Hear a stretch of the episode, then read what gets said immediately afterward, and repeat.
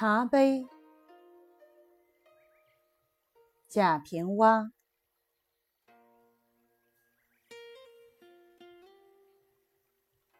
我戒酒后，嗜茶，便多制茶具。先是用一大口粗碗，碗沿割嘴，又换成宜兴小壶。隔夜，茶味不馊，且壶嘴小巧，琴韵有爱情感。用过三个月，缺点是。不能透过壶瞧见颜色，揭盖儿也只看见是白水一般。假使那些款爷来家了，并不知道我现在饮的是龙井珍品，便再换一玻璃杯，法兰西的，样子简约大方，套了碧螺春，看。薄雾绿痕，叶子舒展，活活如枝头再生。便写条幅挂在墙上：“无事乱翻书，有茶请待客。”人便传我家有好茶，一传二，二传三，三传无数。每日来家饮茶之人渐多，我纵然有些稿酬，哪里又能这么贡献？藏在冰箱里的上等茶日日减少，还有甚者，我写作时烟是一根一根的抽，茶要一杯一杯的饮，烟可以不影响思绪，在烟雾中去摸。茶却得放下笔去加水，许多好句就因此被打断了。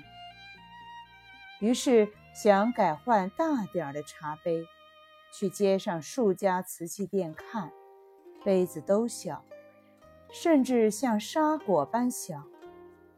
店主说：“现在富贵闲人多，饮茶讲究细品。”我无富贵，更无闲时。写作时吸烟如吸氧，饮茶也如钻井要注水一样，是身体与精神都需要的事。品能品出文章来。十月十五日，本单位的宋老兄说过要请吃的。各八斤羊肉，红焖一顿，却迟迟没动静。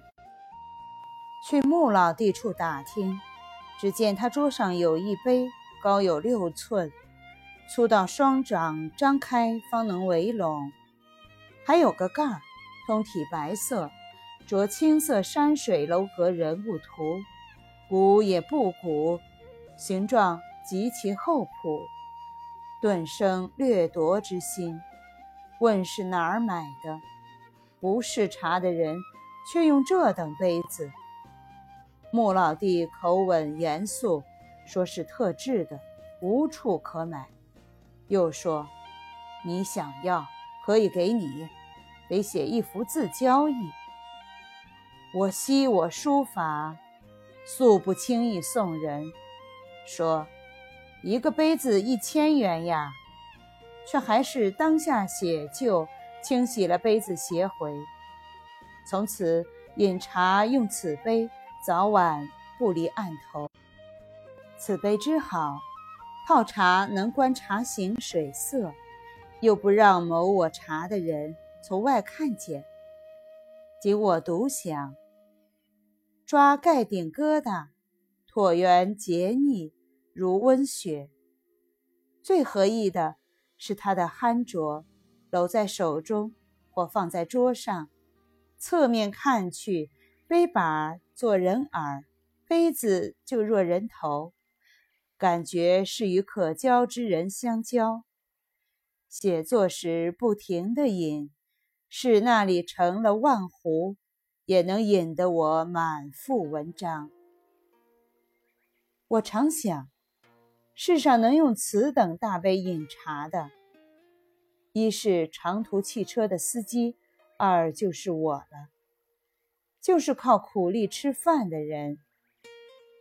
但司机多用罐头瓶、咖啡瓶当壶，我却用青花白瓷杯。这便是写作人仅有的一点清高吧。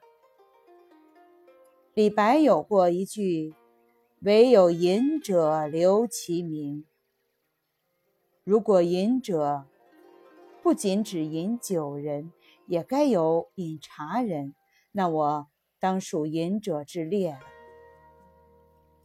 今东里家有来客，见我皆笑，说是个头小，茶杯大。我笑而不答，但得大悲之趣。是不与他人传授的。